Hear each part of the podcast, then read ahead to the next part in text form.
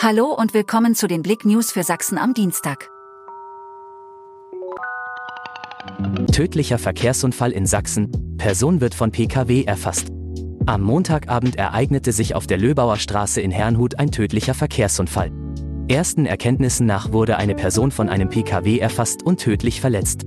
Neben dem Rettungsdienst und einem Notarzt kam die Feuerwehr zum Einsatz, um die Einsatzstelle abzusichern.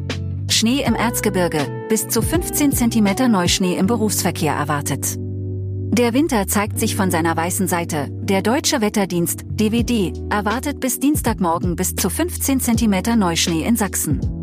Ab Nachmittag beginnen die Schneefälle bis ins Flachland und halten bis in den frühen Dienstagnachmittag an. Feuerwehreinsatz in Schneeberg, CO2-Alarm in Einkaufsmarkt ausgelöst. In Schneeberg kam es am frühen Morgen in einem Einkaufsmarkt an der Bruno-Dost-Straße zu einem Feuerwehreinsatz. Die Mitarbeiter des Geschäfts stellten beim Betreten des Ladens fest, dass der Code-2-Alarm ausgelöst worden ist. Daraufhin alarmierten sie die Feuerwehr. Länger als geplant, diese Bauarbeiten in Chemnitz verzögern sich. Die seit Februar andauernden Bauarbeiten der CVAG an der Straßenbahntrasse Richtung Schönau sollten ursprünglich im Dezember beendet sein. Wie das Unternehmen nun mitteilt, kann der geplante Termin zur Fertigstellung nicht realisiert werden.